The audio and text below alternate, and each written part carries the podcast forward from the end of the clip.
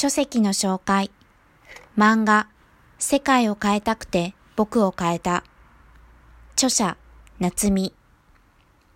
一作目、ベジタリアンは菜食主義ではありません。から6年ぶりとなる本書は、前作がエッセイ調であったのに対して、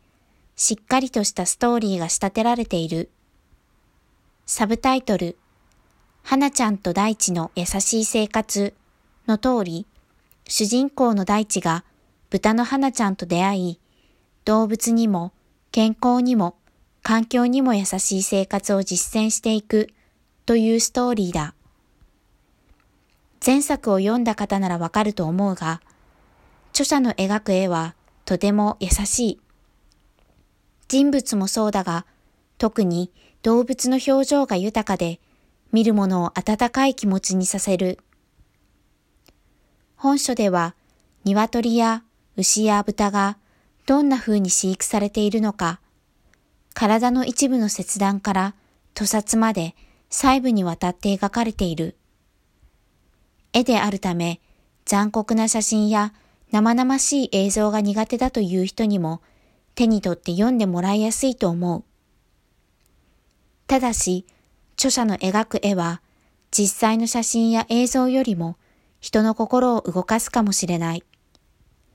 写真や映像では表現しにくい動物の気持ちが著者の描く優しい絵からリアルに伝わってくるからだ。豚の目線で描かれた生まれてから屠殺されるまでの過程は、実際にその過程を何度も繰り返し見て、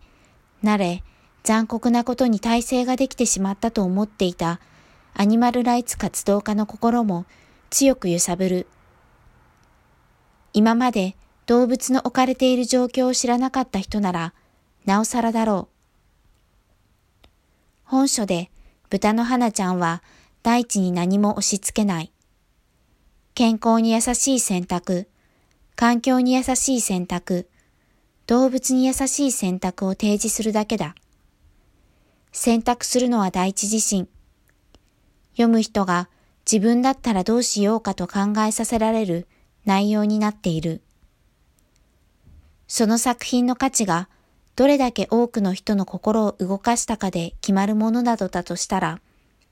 本書の価値はとても高いものになるだろう。アニマルライツの意識のあるほんの一部の人だけでなく、その他大勢の人々の心をも動かす作品だからだ。もちろんシリアスな場面ばかりではない。前作に登場した肉に増税する菜食総理や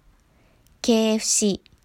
かわいそうだよ、フライドチキンのような著者特有のユーモアも随所に散りばめられており、